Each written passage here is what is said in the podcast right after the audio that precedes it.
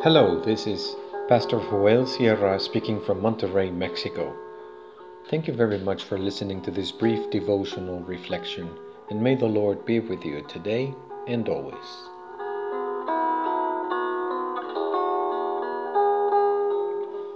Jesus the Preacher.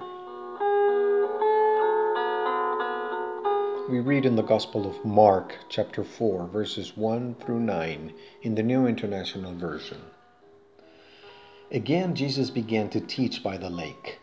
The crowd that gathered around him was so large that he got into a boat and sat in it out of, on the lake, while all the people were along the shore at the water's edge. He taught them many things by parables, and in his teaching he said, Listen, a farmer went out to sow his seed. As he was scattering the seed, some fell along the path, and the birds came and ate it. Some fell on rocky places where it did not have much soil. It sprang up quickly because the soil was shallow. But when the sun came up, the plants were scorched, and they withered because they had no roots.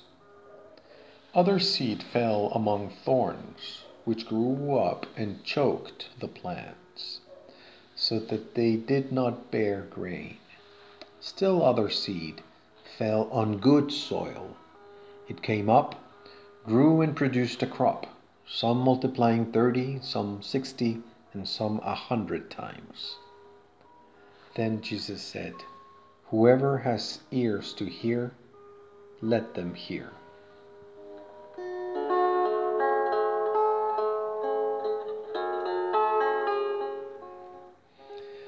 The Gospels present us with an image of Jesus very active in ministry.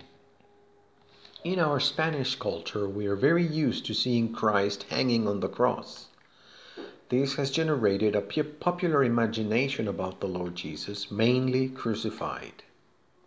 In the evangelical movement, much emphasis has been placed on other visions of Christ, not just crucified.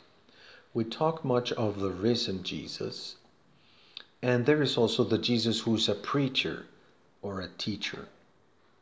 Our mission will be will take shape according to the image of Christ that we have as a church.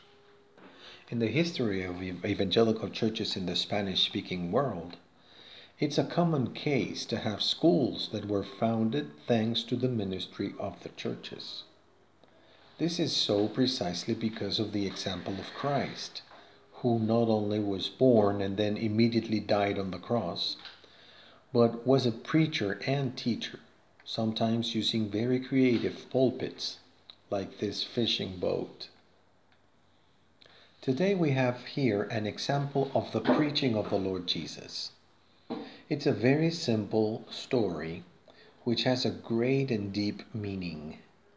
Such are the stories of Jesus, simple and easy to understand. However, they have a message that not everyone can grasp, because it is for those who have ears to hear. This means that these stories are to be understood with the heart and with the will to believe. The term parable reminds us of math classes. It is the graph of a curve that has two equivalent halves, like a mirror reflection. In this way, the story of Jesus is a parable because it faithfully reflects some aspect of our spiritual reality. This parable, which is known as the parable of the sower, could very well be called the parable of the soils because it indicates four possible responses to the seed that comes from the sower.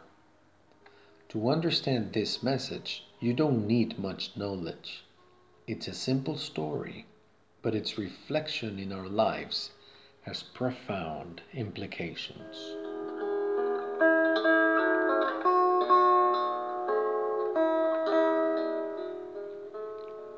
Why don't we pray? Lord, we want our hearts to understand your message. Amen.